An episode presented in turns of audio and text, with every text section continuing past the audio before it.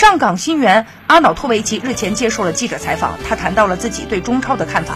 阿瑙托维奇之所以选择来中国踢球，他是希望体验世界上不同的东西，总是想要走出欧洲，不管是美国、中国还是阿联酋。他说，欧洲人不知道这里发生了什么，他们可能只是了解中国足球过去五到十年的情况。但我现在看到的是，每支球队都有四到。三名高水平的外援，而且总有三四个中国球员具备了前往欧洲效力的水平。他们能和外援形成很好的配合。